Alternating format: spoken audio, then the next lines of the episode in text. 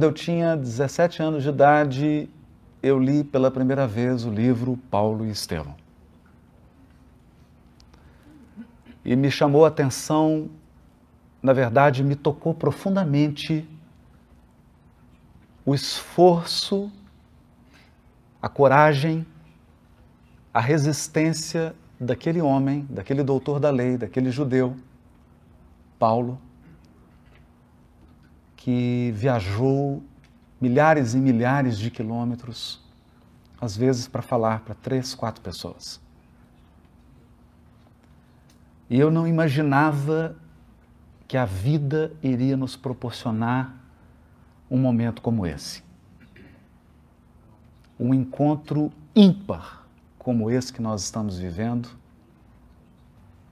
em que eu me sinto como se tivesse regressado aos primeiros dias do cristianismo nascente. Porque aqui, hoje, nós somos esses pioneiros. Eu brincava ainda com a Tânia, com a Fernanda, que um dia nós pediremos ao Joe Austin, o pastor de Houston, que nos empreste o seu estádio, que a gente faça um evento espírita, reunindo 18, 20 mil pessoas. Mas isso precisa começar de algum modo. Então sinto que hoje é esse dia em que isso começa. E me sinto muito honrado de fazer parte da história do Espiritismo norte-americano. Esse dia vai ficar gravado na história do Espiritismo na América do Norte. Pelo conjunto de casas, pela afetividade de todos que estão aqui, pelo esforço de todos. Alguns viajaram três, quatro horas de carro e nós aqui estamos. É, é um motivo de muita alegria. O nosso tema de hoje é um tema escolhido com muito cuidado, com muito carinho. Ele é um tema que reúne todos os valores e todos os princípios do Evangelho e do Espiritismo. Nada que diremos aqui foge dessa linha de valores que nós aprendemos na doutrina espírita, especialmente no Evangelho segundo o Espiritismo. Mas é preciso pensar de um modo mais prático pensar em como nós podemos transformar esse conjunto de conhecimentos em uma melhor qualidade de vida espiritual.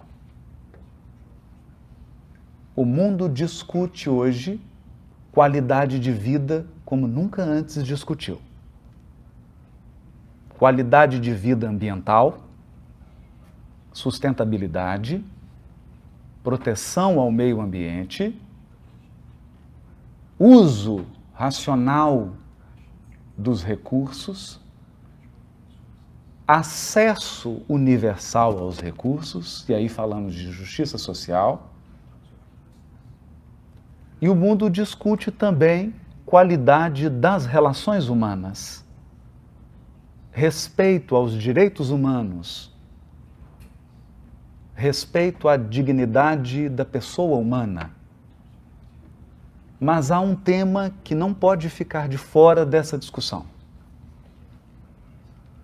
a qualidade de vida íntima,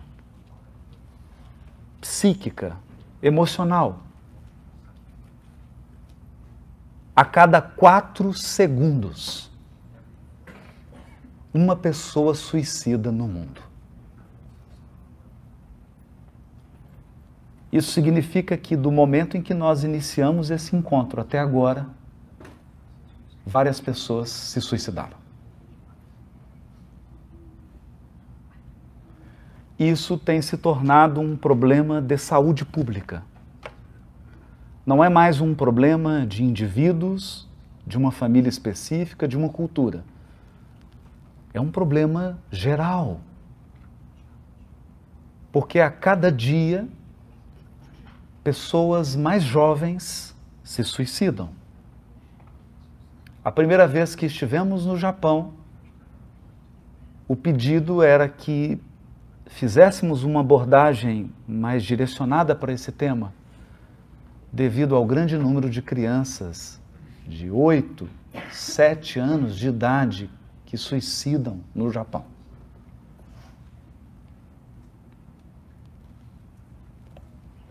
Mesmo no Brasil, nós temos um fenômeno triste de jovens com 14, 16, 17 anos cometendo suicídio. Em números alarmantes. E há algo que me chamou a atenção nessa estatística. Nas universidades brasileiras, eu não sei qual é a realidade da América do Norte, mas nas universidades brasileiras, os alunos e alunas do curso de medicina são campeões em suicídio. Uma profissão renomada, uma profissão respeitada em qualquer sociedade, em qualquer cultura. O médico, a médica são pessoas respeitadas, consideradas. Jovens de 20, 22 anos que terminam o curso e suicidam. Essa é uma questão séria e importante. Porque esses suicídios começam a acontecer em famílias espíritas. Jovens que passaram pela evangelização da infância, passaram pela mocidade espírita, frequentaram casas espíritas. Alguma coisa nós precisamos aprender com isso.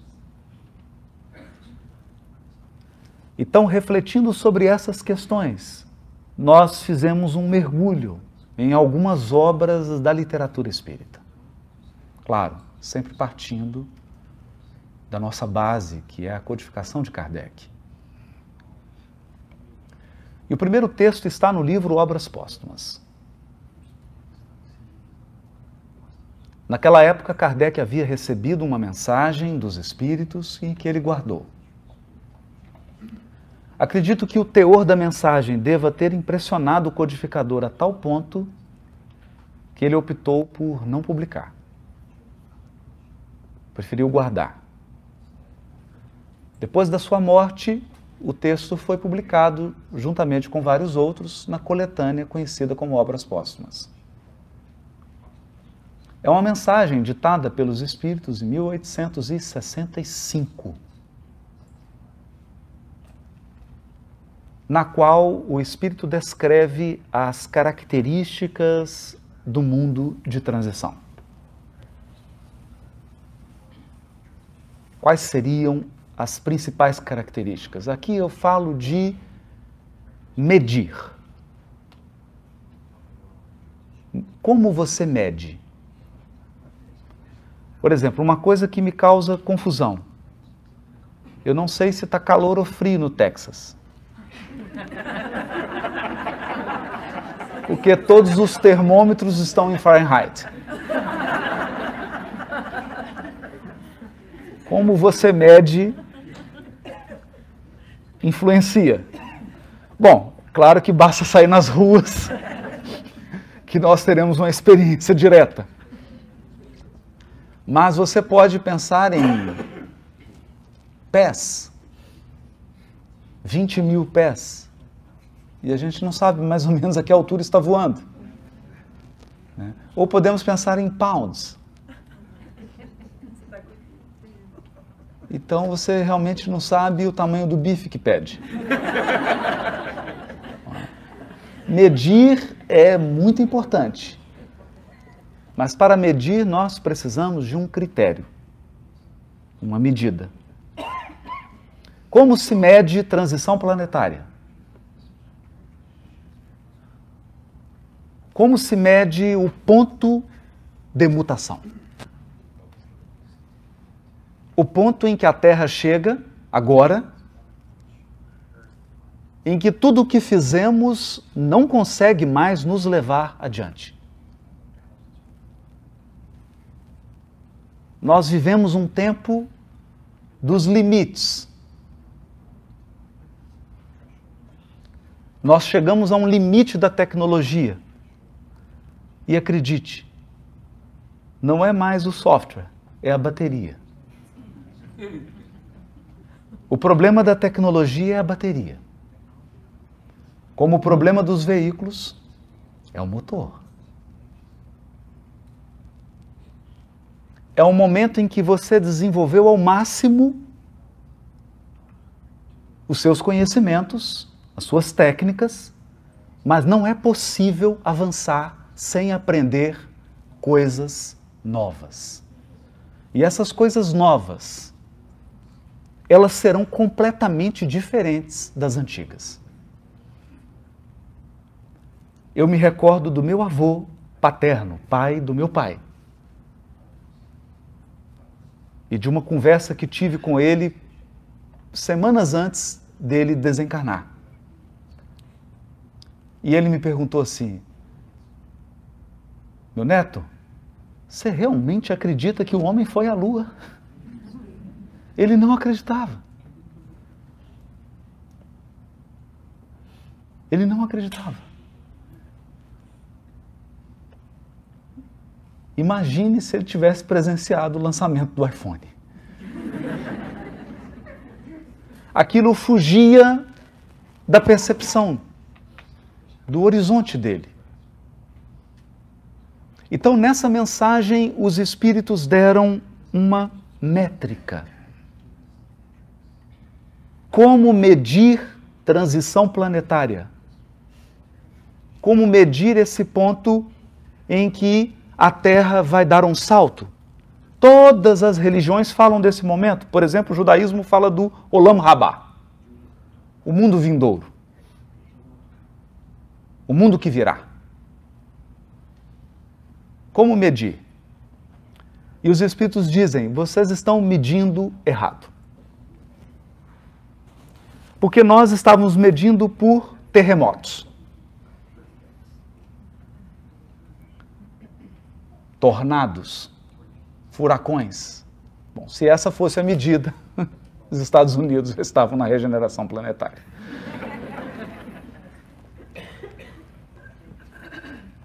Catástrofes ambientais, questões físicas, não medem esse fenômeno.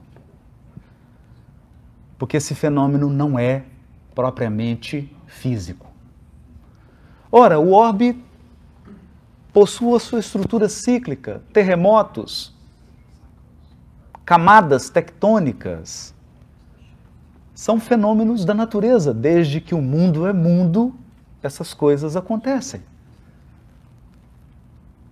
E nós nos tornamos muito habilidosos em medir isso. Por exemplo, antes de ontem, eu estava em Chicago e a previsão do tempo disse: 12 e 35 vai nevar. Então já me programei. antecipou um pouco, mas conseguimos decolar. Saímos de Chicago para Austin. Então nós conseguimos prever esses fenômenos. Mas os espíritos disseram: não é aí.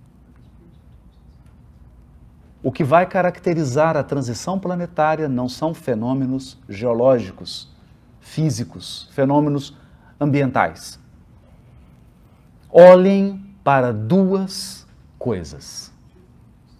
Duas: loucura e suicídio.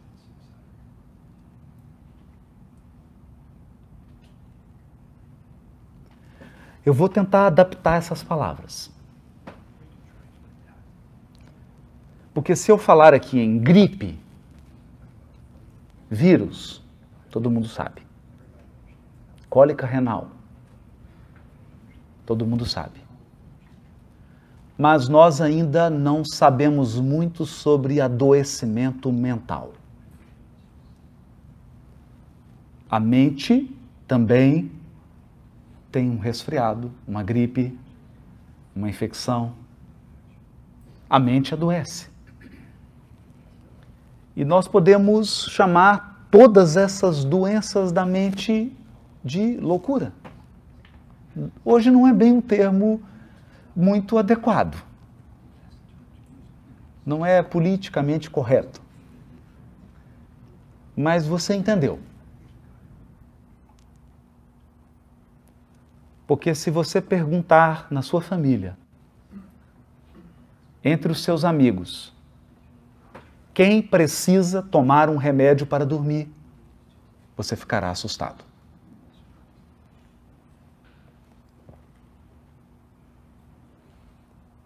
O uso de medicamentos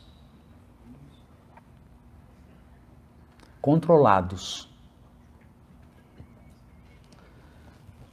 que geram dependência química. Esse uso hoje é gigantesco. Crianças estão sendo medicadas com 7, 8 anos de idade. Com um único diagnóstico: hiperatividade. Então, se a criança é mal criada, hiperatividade. Se ela é sem educação, hiperatividade. Se os pais não ensinaram para ela princípios, é hiperatividade. E elas tomam remédios controlados.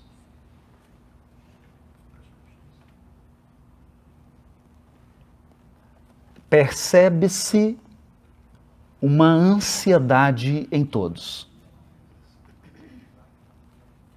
Uma imensa dificuldade em dormir, desligar. E aqui eu falo do WhatsApp.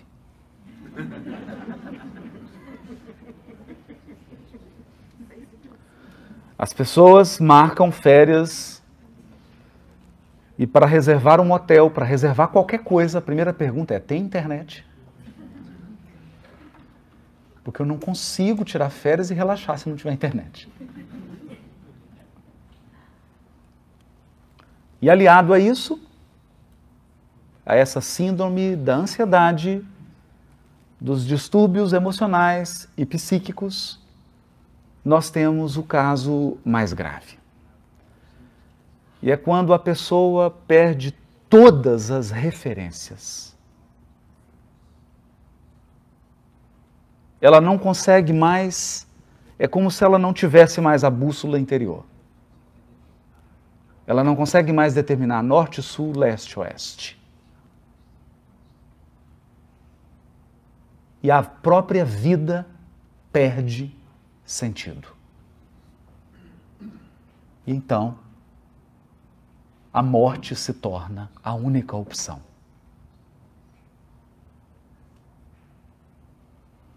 Se nós temos esse conteúdo de luz, que é o Evangelho, à luz do Espiritismo, O Evangelho restaurado, esclarecido, recuperado pelos princípios espíritas. Como que nós vamos manipular esse manipular no sentido de tratar, de cuidar, não no sentido pejorativo, negativo.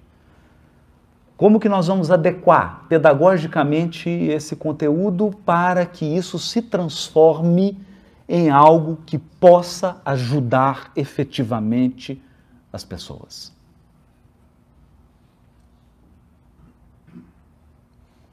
Para que essa mensagem de fato melhore a qualidade espiritual da nossa vida. Qualidade de vida espiritual. Porque se há algo que as estatísticas já demonstraram, é que qualidade de vida material não é garantia, não é garantia de que nós vamos querer viver. De que nós encontramos um sentido. de que eu vou estar em paz comigo mesmo.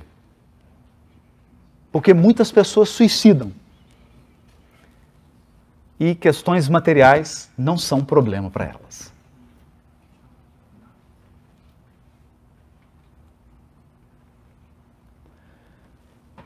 Mas os espíritos que dirigem a nossa evolução sempre vêm antes de nós. na década de 80. Final da década de 70 para a década de 80. Nós vivemos o auge da tecnologia. Não precisa dizer isso, que eu estou em Austin. Eu não vou precisar citar Dell, a companhia, Dell, Motorola, foi o grande crescimento de tudo isso. Então as pessoas estavam otimistas. Porque o mundo parecia uma grande oportunidade. Nessa época, o espírito Emmanuel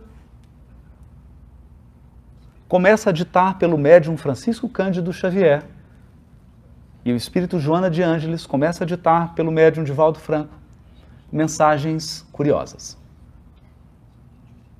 Emmanuel começa a escrever livros de 15, 20 páginas. Capítulos com 6, 7 parágrafos no máximo.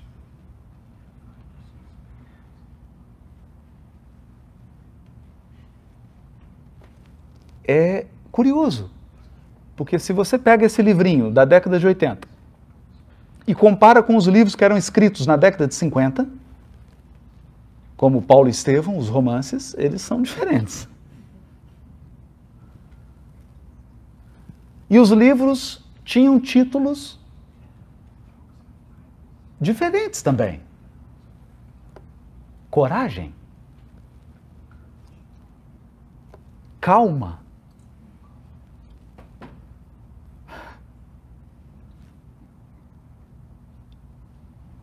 Eram esses espíritos preparando hoje.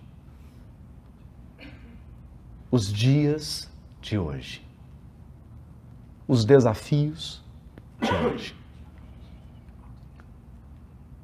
Preparando um material para ser utilizado para pessoas que não têm tempo para ler mais do que cinco parágrafos.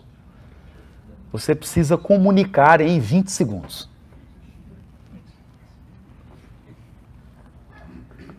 Eu vou dar um exemplo. Os exemplos são muito bons. Então eu vou ler um, uma introdução. Ela tem um, dois, três, quatro, cinco, seis parágrafos.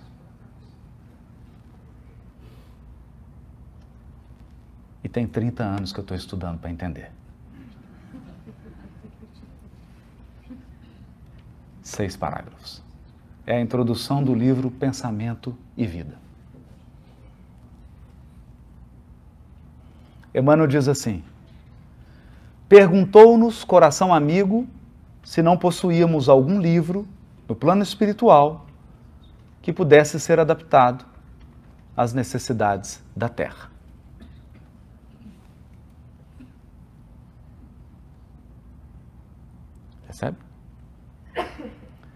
O que me chama a atenção aqui é que eles escrevem e produzem materiais adaptados às necessidades.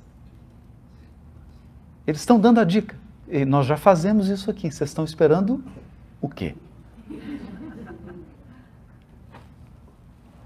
Algumas páginas que falassem ao espírito dos problemas do espírito. Falassem para o espírito dos problemas do espírito.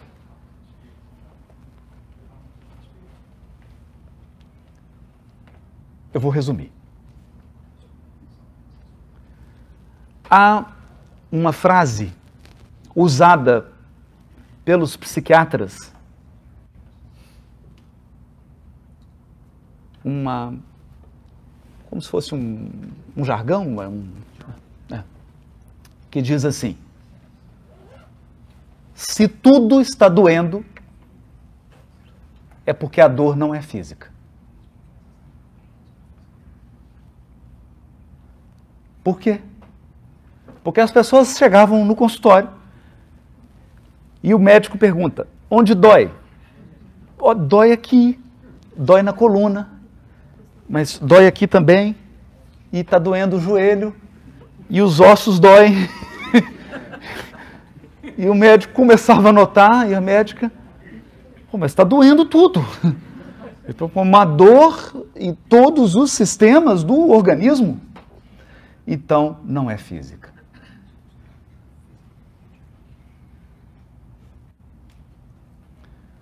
Isso nos mostra que não adianta você trazer uma solução física para um problema que é espiritual. Então não adianta você vir com uma abordagem, por mais sofisticada que ela seja, biológica,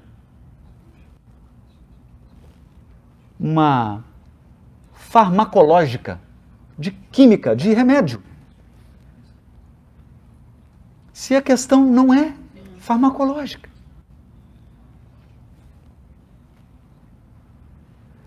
Então, é, nós chegamos nesse limite. A pessoa entra no consultório e diz: Eu não consigo dormir. Ah, simples. Vou te dar uma anestesia geral. Não é? Tá no hospital, põe a máscara, aplica, você dorme. Até passar o efeito.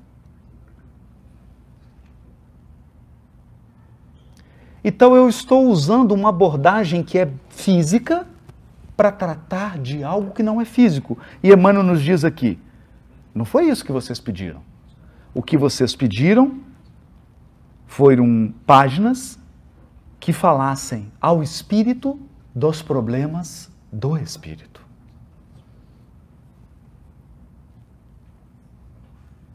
Então, hoje, os problemas que nós vivemos são problemas do espírito. Não do corpo. Você já imaginou o que era fazer um tratamento dentário no Texas há 200 anos atrás?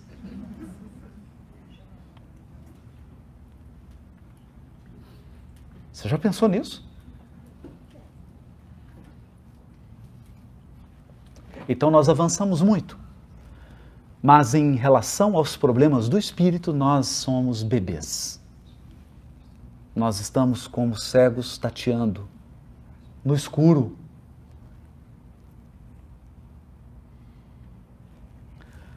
O primeiro ponto, então, já que o tema da palestra é quem sou eu ou quem somos nós? Quem é você? Você é um espírito. Entenda, eu não estou falando que você é um fantasminha, um Gasparzinho, uma bruma. Porque quando se fala a palavra espírito, as pessoas associam com nuvem, fumaça, neblina, neve. Não. O espírito é uma essência que vem acoplada a um conjunto de sistemas ou equipamentos. Eu vou dar um exemplo. Eu estava no Paraná fazendo uma palestra, de repente apoiei na perna esquerda e tive que voltar.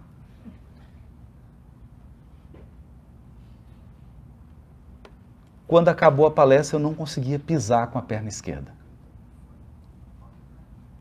A sorte é que assistindo a palestra estava um médico, especialista na área. Ele olhou, doutor Ricardo, e disse assim, direto para o meu consultório.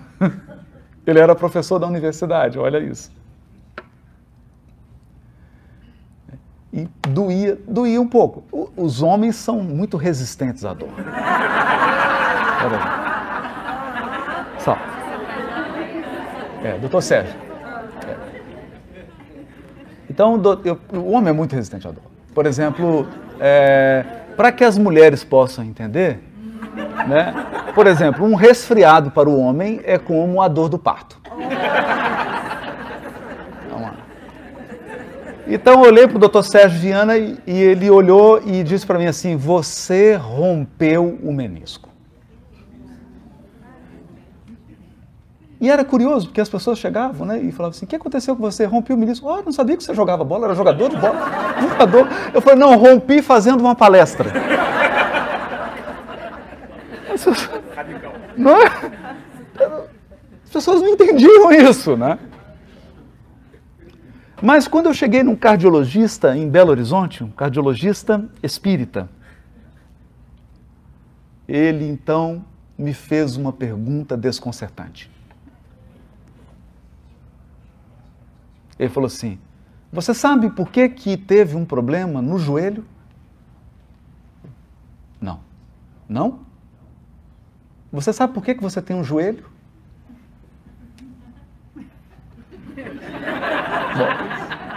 Fiquei um pouco confuso com aquilo. Você sabe por que que por que, que você tem um corpo, Haroldo? Por que, que o seu corpo tem braço, pernas, joelho? Por que, que o seu corpo não é uma bola? Uma esfera? Por que, que o seu corpo tem pernas, braços? Doutor Oswaldo, ele. Eu falei, doutor, eu nunca pensei nisso. Está mais parecendo uma sessão de psicoterapia. Ele falou porque cada parte do seu corpo físico reflete e expressa no mundo material uma função psíquica.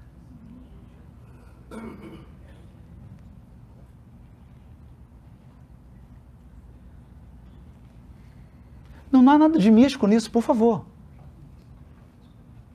É que nós o espírito é tão complexo que ele precisa de um sistema para se manifestar. Então ele tem um corpo espiritual e tem um corpo físico, e cada parte desse corpo expressa uma função. Então, se você tem um problema no espírito ou no corpo, é, é a mesma coisa. Isso está interligado.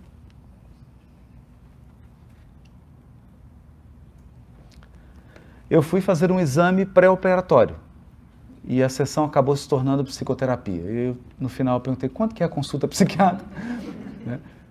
porque ele começou a dizer certas coisas e eu percebi que a ruptura do menisco não era bem uma questão apenas de joelho.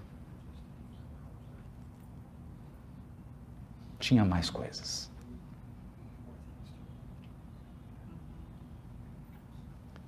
Então nós podemos fazer essa abordagem que é, olha, você tem um problema no menisco, o que, é que a gente vai fazer? Eu vou abrir e vou costurar.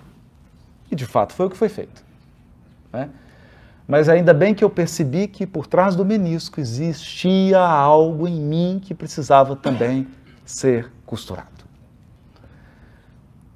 E o engraçado, que o outro estava rompendo também, estava prestes a romper. E o médico operou e falou assim: esse outro é seu, eu dou mais uns dois anos para romper. Bom, já se passaram mais de cinco, parece que resolveu o problema, porque o outro está bem. Então eu não precisei que o outro joelho me dissesse que eu tinha uma pendência para ser resolvida. É disso que Emmanuel está dizendo. Um livro que fala ao espírito dos problemas do espírito. Até que horas nós temos? Três e meia. Algo leve e rápido. É hoje, não é? Não é? As pessoas querem algo leve e rápido. Leve e rápido. Um Instagram espiritual. Não é? Que condensasse os princípios superiores que nos orientam a rota. Condensassem os princípios que nos orientam a rota. Quais princípios nos orientam a rota? Você não é seu corpo. Você não é seu corpo. A vida não cessa. A morte é apenas o jogo escuro das ilusões. Então vai chegar um momento e acredite, eu não estou desejando mal a você, mas você vai morrer. em que seu corpo vai esgotar a função e a utilidade dele e vai ficar algo que antecede ao corpo. Algo que é muito mais poderoso, que é muito mais fundamental. E se você quiser, então, uma, uma justificativa bíblica, eu posso citar uma tradição judaica. No primeiro capítulo do livro Gênesis, Bereshit, dizem está escrito que Deus foi criando tudo com a palavra. Então era tudo Wi-Fi. Ele dizia: faça-se a luz. A luz fez, né? Era tudo automatizado. Não é? Então ele diria: Siri, faça a luz. Não é? Faça aí. Né? Tem Alexia. Alexia. Cria o sol e as estrelas. Sol e estrela. Não é? E foi tudo com a palavra, falando, falando, falando, ele foi criando, falando, apenas com a palavra. Olha, eu já estou falando há meia hora, há meia hora, e nós podemos ficar falando aqui, claro, só os brasileiros, que o americano não vai ficar, por mais seis. E você pode falar um dia inteiro. Aliás, tem pessoas e nasceram, começaram a falar e, e elas realmente não vão parar, né? Não há pausa. Mas quando Deus, na literatura, havia formado o ser humano, o corpo estava pronto. Estava tudo pronto. Esse equipamento espetacular, essa máquina da engenharia extraordinária estava pronta, formada. Ele então soprou o espírito da vida. O espírito. Soprou. Por que soprou? Você já experimentou soprar por meia hora sem parar? claro, não é possível. Você pode falar 24 horas seguidas, sem dar pausa. Mas você não consegue soprar por muito tempo. Então significa que quando o Criador colocou o Espírito, ele deu tudo de si. O Espírito é o máximo da obra divina. Criar um Espírito exige potência máxima de Deus. Porque o espírito é criativo.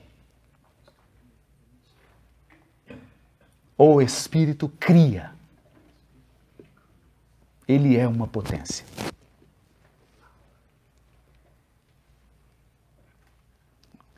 Ao falar desse princípio de que nós somos espíritos, já resolveria um grande percentual dos nossos problemas. Porque nós construímos um estilo de vida que atende a todas as necessidades, mas não atende às necessidades do espírito.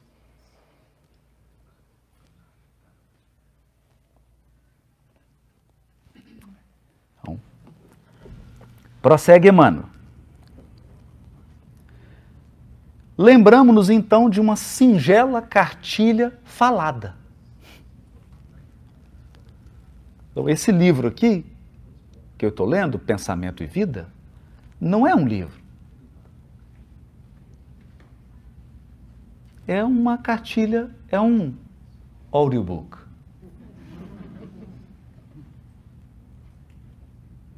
Não é um livro escrito. Ele falou: Me lembrei dessa cartilha falada que nós dispomos aqui nossas tarefas. Nós temos aqui esse material oral, essa palestra, foi gravada no YouTube.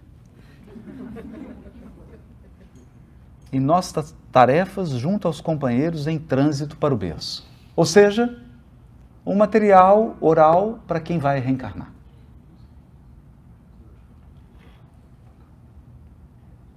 Então é interessante isso, porque eles devem ter um material para quem está voltando. é? Mas esse é para quem vem para vir, né? É, vai falar de coisas que você vai encontrar aqui. Falar de coisas que ao longo da sua vida você vai ser desafiado. Então imaginem, tem de tudo. Tem família, tem relacionamento, tem casamento, tem divórcio, tem filhos, tem dinheiro. Todas as questões que dizem respeito à vida de um encarnado da perspectiva do espírito. É? utilizado em nossas escolas de regeneração entre a morte e o renascimento. Então, quem achou que ia parar de estudar? Anotações humildes que surgem no cérebro como flores que, que saem do solo, sem pertencerem, no fundo, ao jardim que as recolhe. Isso é bonito, hein?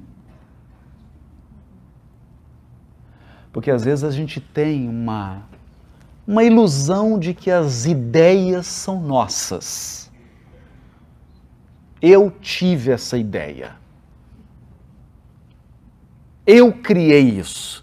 Então, quando eu criei, até Deus falou assim: ah, por que, que eu não pensei nisso? Não é? Então nós somos tão criativos que surpreendemos a Deus. Ele falou: Nossa, eu não pensei nisso. Gente, por que eu não criei o iPhone? Não é? Então aqui ele está dizendo: são flores que surgiram, nós estamos trazendo, mas elas não são nossas. Porque quando nós fomos criados, já encontramos a casa pronta. o universo está feito. E se você olhar um pouquinho mais distante, você acredita que existem galáxias que estão a bilhões de anos-luz de nós? Significa que a luz saiu dessa galáxia e o que você está vendo aqui hoje saiu de lá. Você era um princípio inteligente no mineral.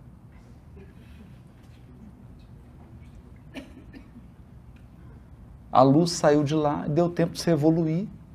Hoje é um ser humano, para você ver a luz. Não é surpreendente isso? Então nós encontramos a casa pronta. Nós estamos apenas investigando, examinando, descobrindo, não propriamente inventando. É? Então elas estão no jardim que a gente recolhe, mas elas nascem da bondade de Deus. Esses princípios que ele vai abordar nascem da bondade de Deus. E aí ele fala: vou adaptar aqui o máximo possível a, ao que vocês podem suportar. Nós chamamos ela no mundo espiritual de pensamento e vida. E sob essa mesma designação, oferecemos a vocês, nossos irmãos de luta, temporariamente internados na escola física. E aqui já vem a primeira lição. Temporariamente internados na escola física. Então, aqui eu gostaria de começar por esse primeiro ponto.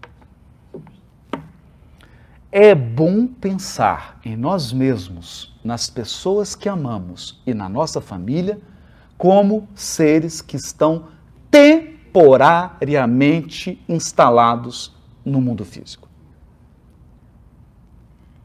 Então, todos não vieram juntos. Por exemplo, seus pais vieram antes de você. E nós não voltaremos juntos.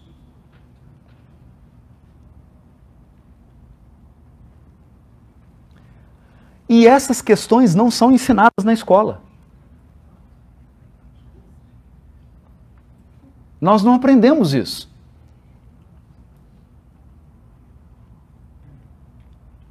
Nós não entendemos que os seres espirituais eh, chegam aqui para ficar um tempo. Então, o netinho, a netinha que acabou de nascer, o filho, a filha, você não sabe quanto tempo ele vai ficar.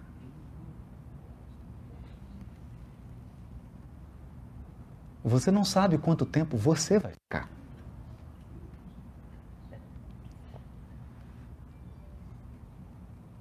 Mas é importante pensar nisso. Por que, que é importante pensar nisso? Porque nós falamos sobre preservação da água, nós falamos sobre preservação do meio ambiente.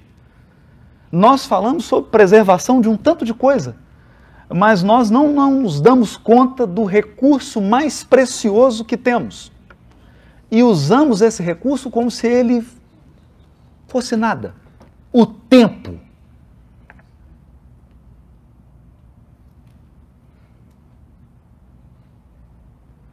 Então você se relaciona com a sua mãe, com seu pai, mas não se lembra de que você tem um tempo para isso. Essa relação tem um tempo. Ao menos nesse formato.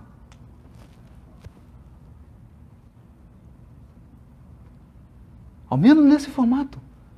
E todas as experiências que nós vamos viver, elas têm um tempo.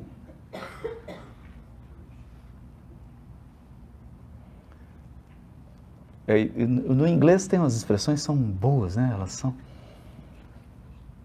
Tudo tem um deadline.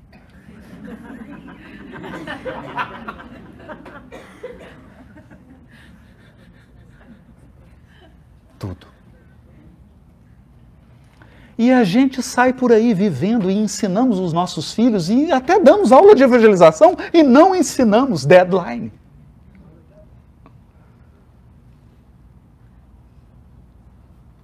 E caminhamos às cegas. Como se essas coisas não fossem acontecer conosco. Então você convive com seu pai e acredita que ele vai ficar aqui encarnado para sempre. Convive com a sua mãe, com seu irmão, com a sua irmã, com a sua esposa, com seu marido, com seus filhos. E a gente nunca se prepara para o deadline.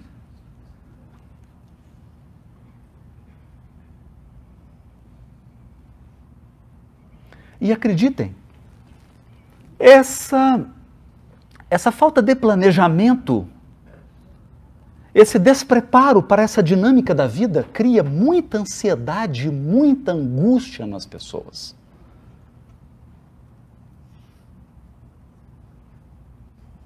Isso tem gerado muita angústia. Muita angústia.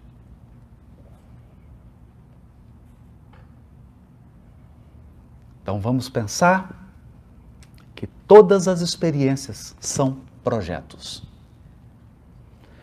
Você nasceu com um conjunto de projetos. E aqui eu estou usando a linguagem dos administradores mesmo, gerenciamento de projeto. Então é assim: você encarnou e tem um projeto casamento X. Ele começa, tem meio e vai acabar. Projeto filhos. Eles virão, eles vão crescer, ou você vai ou eles vão.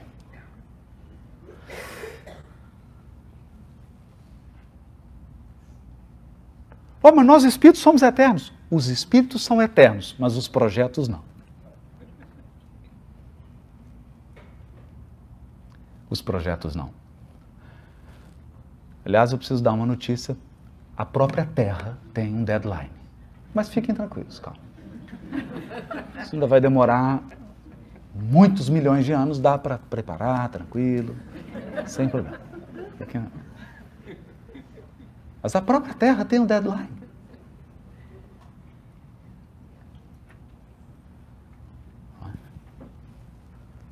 Então, vejam que pensar nesses princípios, e eu não estou dizendo aqui nada místico, nada extraordinário, eu estou apenas fazendo o que Emmanuel nos pediu para fazer, pegando o princípio que nós aprendemos e aplicando no dia a dia, na vida real. Na vida real. Só isso muda nossa qualidade de vida. Porque agora, quando eu vou para casa da minha mãe almoçar com ela, eu sei que tem um deadline. Então eu abraço e realmente, realmente eu vivo aquele almoço. Porque eu sei que eu tenho um número limitado de almoços com ela. Ficou claro?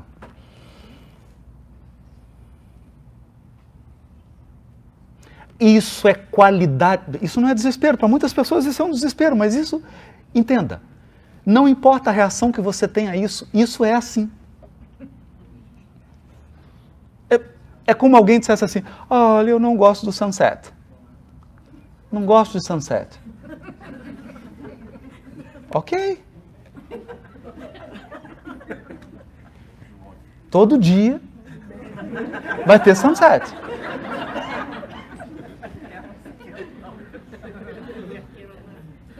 Todo dia.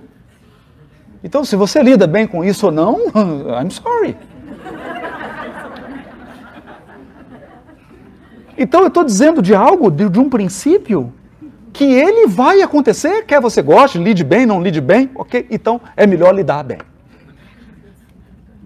é melhor lidar bem com isso. Viva como um espírito imortal.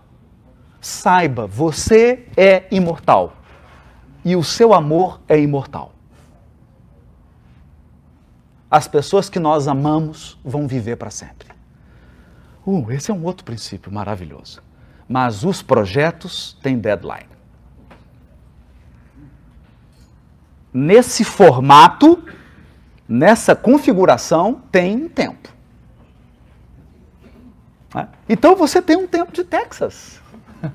Ah, tem um tempo. Tem. Tem um tempo de tudo. Outro princípio, e aqui nós Vamos para uma parte que é fundamental.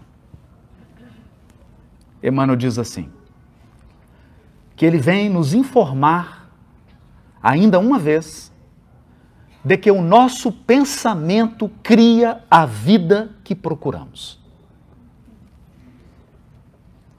O nosso pensamento cria a vida que procuramos. Então isso significa que todos nós, conscientemente ou inconscientemente, procuramos a vida que nós temos. Puxa, você tem certeza, Haroldo? Porque tem umas coisas que eu não quero, então é inconsciente. Inconscientemente você está procurando isso. Nosso pensamento cria a vida que procuramos através do reflexo de nós mesmos. O que está fora reflete o que está dentro.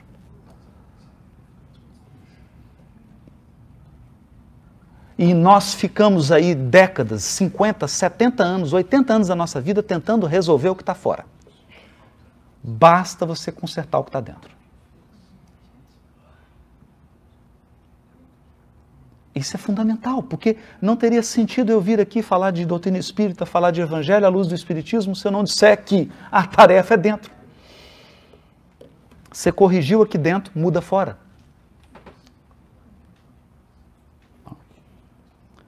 Até que um dia, no curso dos milênios, nos identifiquemos com a sabedoria infinita e com o infinito amor que constituem o pensamento e a vida de nosso Pai.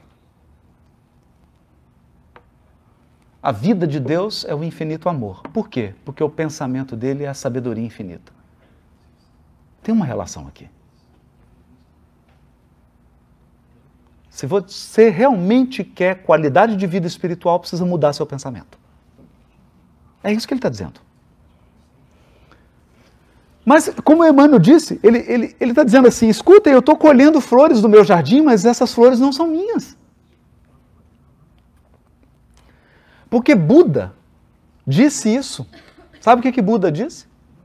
Ele disse assim: aquilo que você pensa, você cria. Aquilo que você sente, você atrai. E aquilo que você imagina torna-se realidade.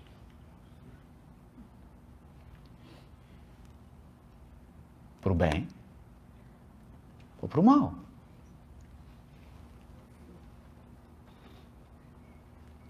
De modo que o que nós estamos abordando aqui é sobre um conjunto de princípios que vai nos ajudar a pensar como espíritos.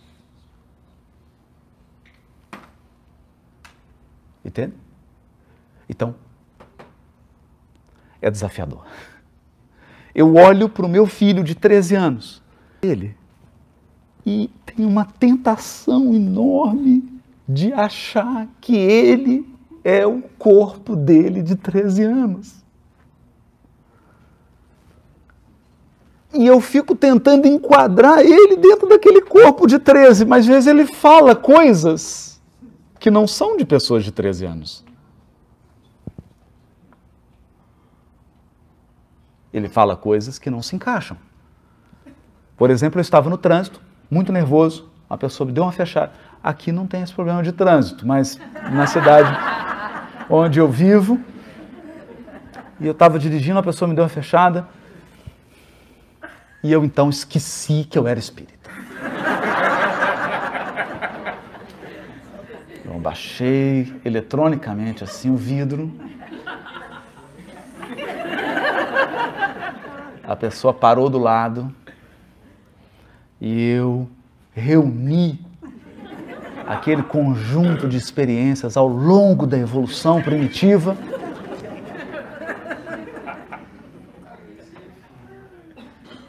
Ele, com aquela cara assim de ironia, virou para mim: Está nervoso, pai? Um pouco. Não pode dar o braço a torcer. Quem tem filho de 13 sabe disso.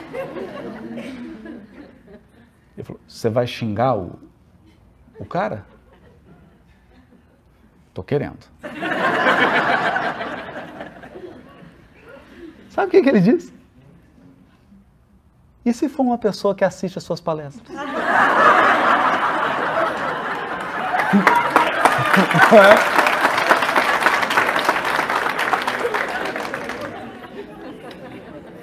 Aí, eu falei, Aí eu tô desmoralizado. Subiu o vidro. Nossa, meu Deus. Imagina se transmite uma live. um story do Instagram. Eu tô desmoralizado. Então eles têm comportamentos que não se adequam e a gente precisa então alterar o pensamento e entender que o Espiritismo nos ensina uma lição muito profunda. E ele nos ensinou isso num momento que era o momento adequado para isso. Esse livro Pensamento e Vida, a série André Luiz e todas essas obras vieram no momento em que nós já tínhamos a física quântica, já tínhamos a nova física, e eles nos dizem: pensamento não é abstração, o pensamento é matéria.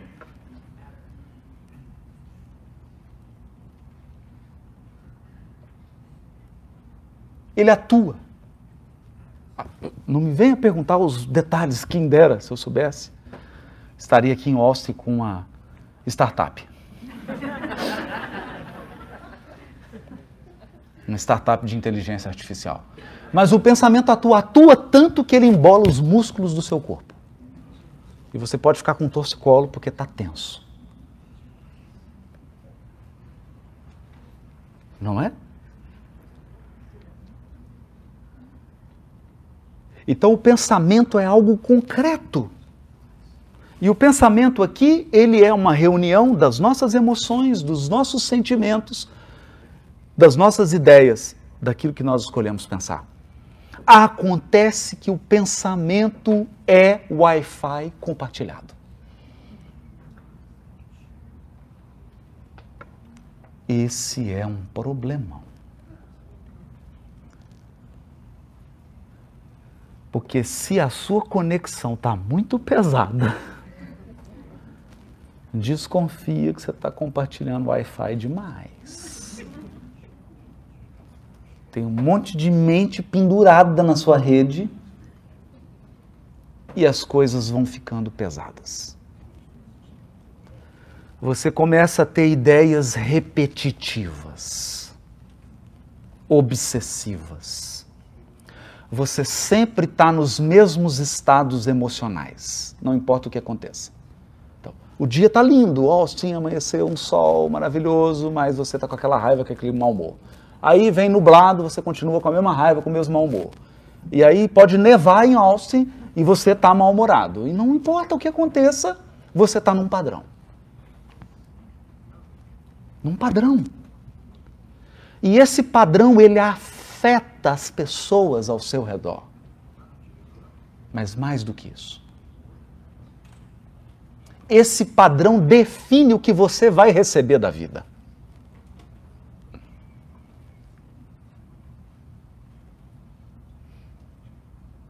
E aqui é o ponto. Porque eu olho para esse local e eu vejo que ele tem várias entradas e saídas. Ele tem uma porta ali, tem outra ali, tem três janelas. A questão é que às vezes nós entramos num processo mental em que você só tem uma porta. Então as coisas só entram e saem por aquela porta. E você fica fixado numa atitude, numa postura. Por exemplo, quando alguém te magoa e te ofende profundamente, você entra no padrão da mágoa e do ressentimento nada mais, nada mais chega em você. Não importa se a pessoa que te ama fez o bolo ou a comida que você gosta, porque você não tem tempo de pensar a não ser na pessoa que te magoou.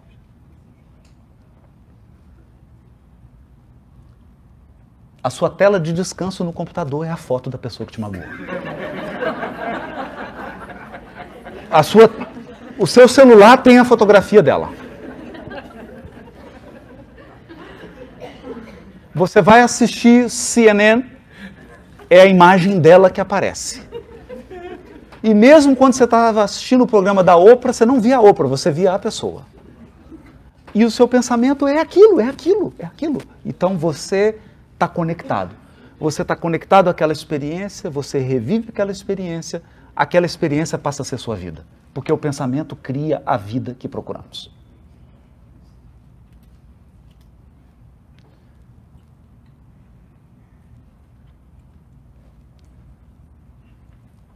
Então, a gente vai ficando pesado. E pesado, eu digo de um jeito não em pounds, eu digo pesado num sentido espiritual. E aí não adianta você vir para o lago aqui, para Osh, fazer caminhada, correr. Você quer realmente uma caminhada fitness? Caminha a segunda milha. Se alguém te obrigar a caminhar uma milha, vai com ele duas. Esse é o maior programa fitness espiritual que já foi trazido ao mundo por, Jesus. Caminha a segunda milha.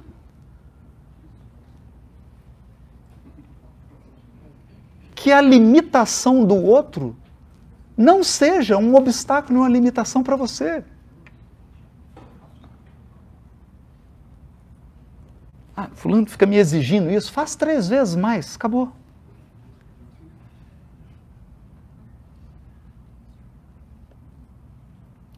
Então, nós estamos falando aqui de ingredientes, ingredientes que nos alinham. Nos alinham. E aqui eu gostaria de encerrar, caminhando para o encerramento dessa primeira parte, com, com uma metáfora. Com uma metáfora. Você sabe como uma aeronave traça o seu percurso? Como é que ela se orienta? Então eu vou falar aqui rápido, porque é disso que nós estamos falando. Princípios que nos orientam. Entendam, eu não estou falando de questões do livro dos Espíritos. Questões são a roupa, são a embalagem. Não é? Então, quando os Espíritos vêm nos ensinar uma coisa, eles perguntam: here or to go?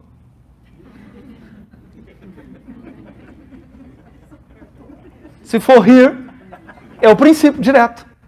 Se for to go, eles colocam numa questão, num livro, numa página. É uma embalagem para você levar. O problema é que a gente leva para casa e fica com a embalagem. E não pensa num princípio. Então o avião ele faz assim ele tem uma referência. Se, se nós perdemos essa referência, nenhum avião mais consegue fazer nenhum trajeto. Essa referência é o norte.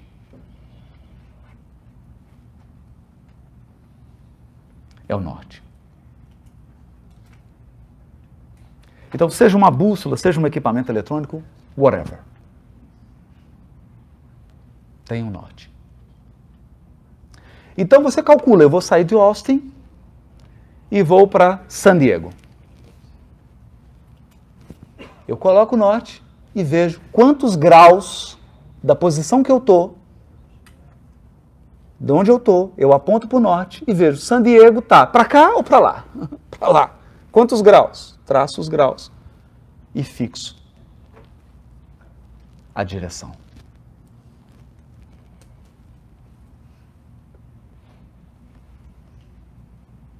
E ali o que, que você faz?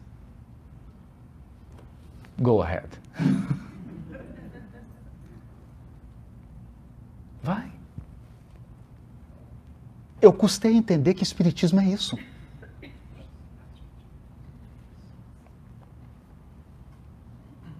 Isso é o Espiritismo.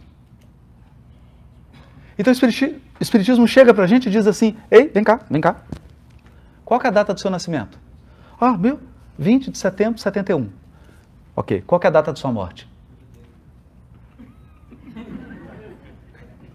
I don't know. Ele fala, você não sabe? Eu sei. Eu vou colocar aqui, depois eu te falo.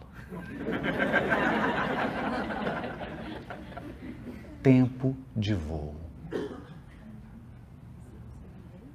Esse é seu tempo de voo. É simples assim. Ah, mas eu não gosto dessa ideia.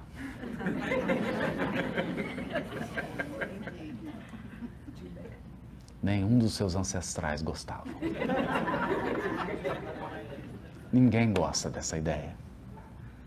E o que que isso muda? Nada.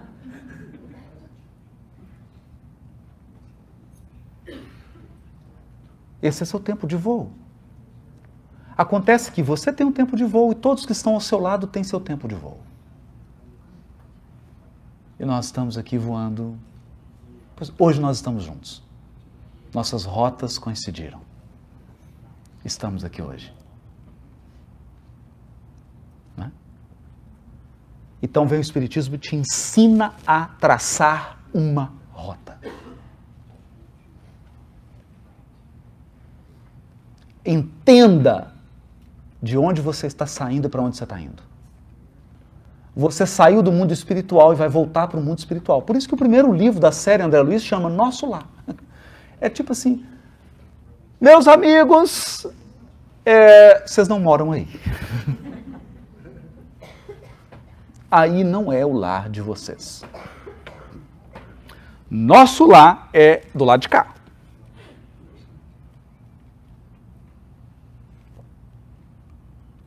Então, é difícil pensar nesse paradigma. Hoje a pessoa me pergunta onde você mora. Atualmente eu estou em Belo Horizonte. Temporariamente internado em Belo Horizonte.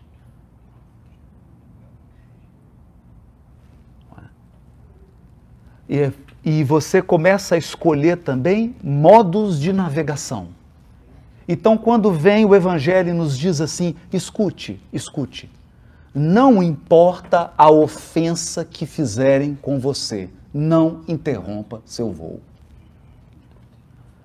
Hã? Não importa quem e não importa a ofensa, não interrompa seu voo. Meu Deus, mas isso é muito difícil. Qual que é o nome disso? O nome disso é perdão. Faz sentido? Não interrompa seu voo. Isso se chama perdão. Porque senão a pessoa faz uma coisa com você, você, você pousa.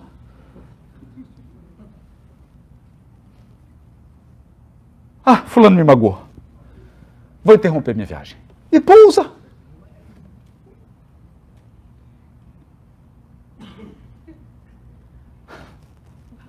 Não é?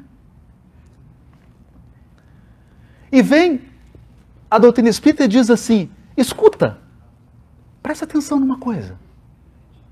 Nós vamos passar por turbulências. Coloque a máscara primeiro em você.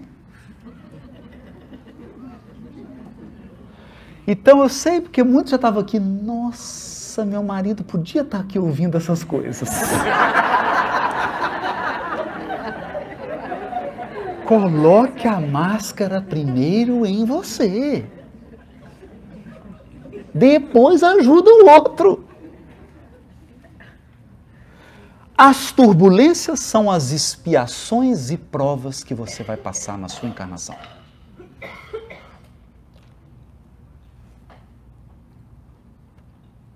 Tem uma história, ela é engraçada e ela é emocionante ao mesmo tempo em Minas Gerais, em uma cidade chamada Ituiutaba, Triângulo, de, Triângulo Mineiro, né?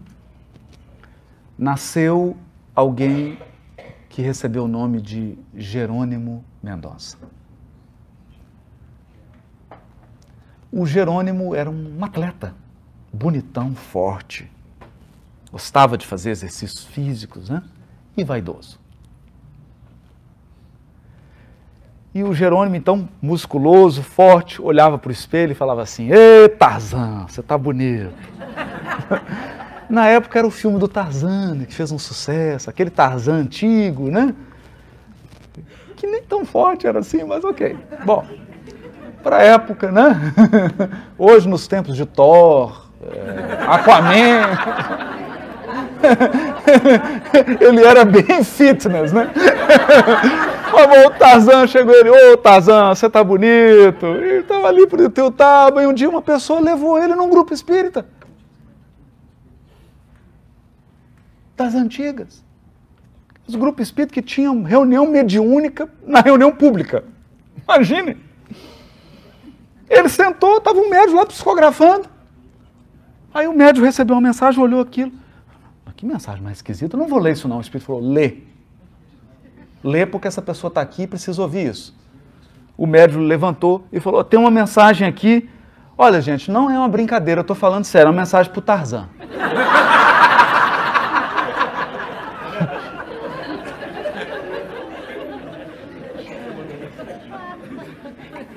o Jerônimo levantou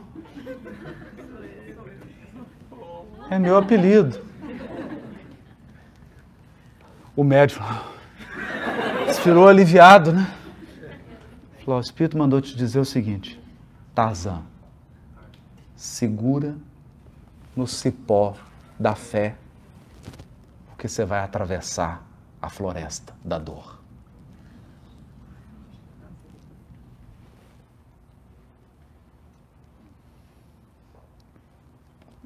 Pouco tempo depois, ele estava tetraplégico.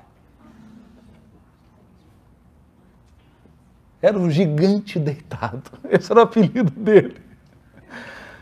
Eu nunca vi uma pessoa tão alegre na minha vida. Depois você pesquisa no YouTube, Jerônimo Mendonça.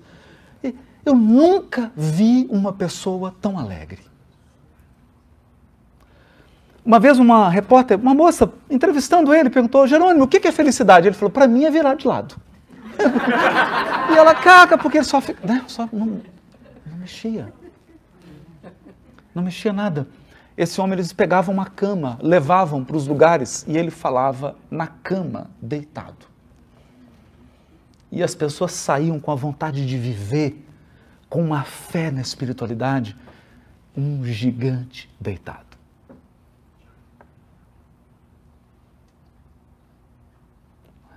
Imagine isso.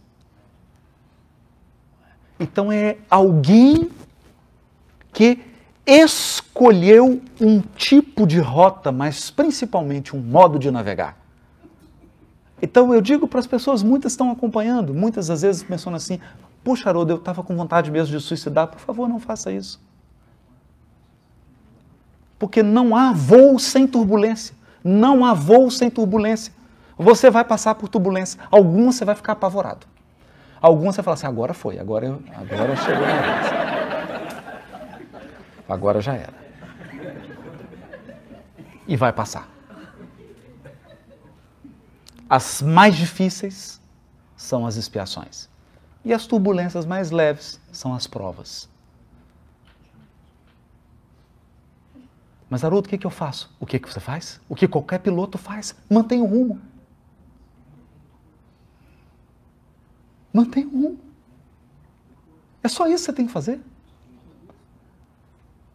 Mantenha o rumo. Então o Espiritismo veio para nos dar isso, para nos dar essa dimensão de que nós temos um rumo, nós temos uma rota. E principalmente, Carl Gustav Jung, o grande psiquiatra suíço, dizia: o sentido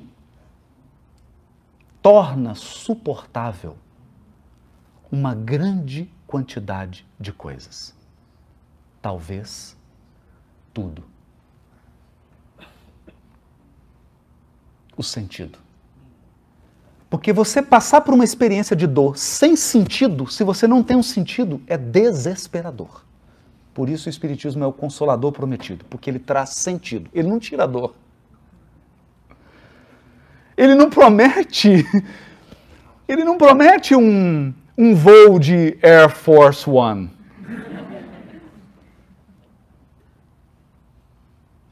Não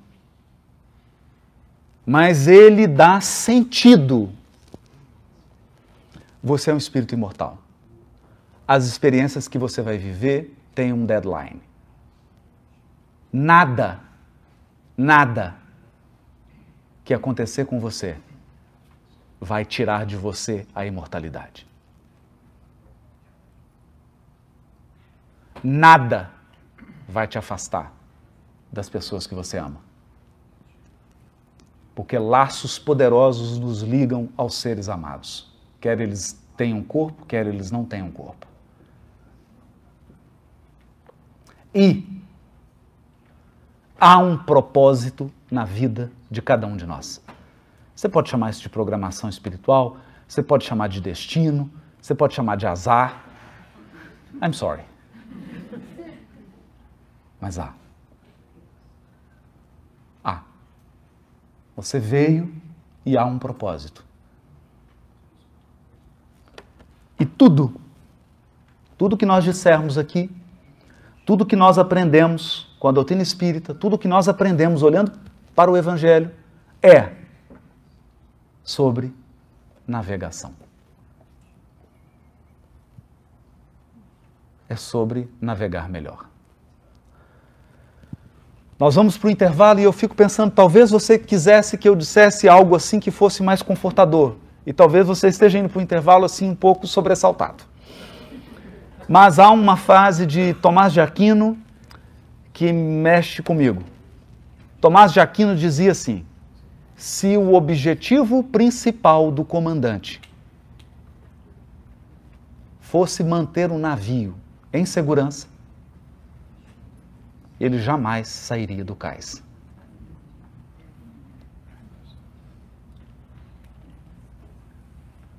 Viver não é seguro.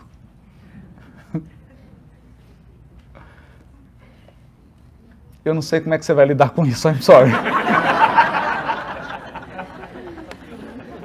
Mas a vida não cessa.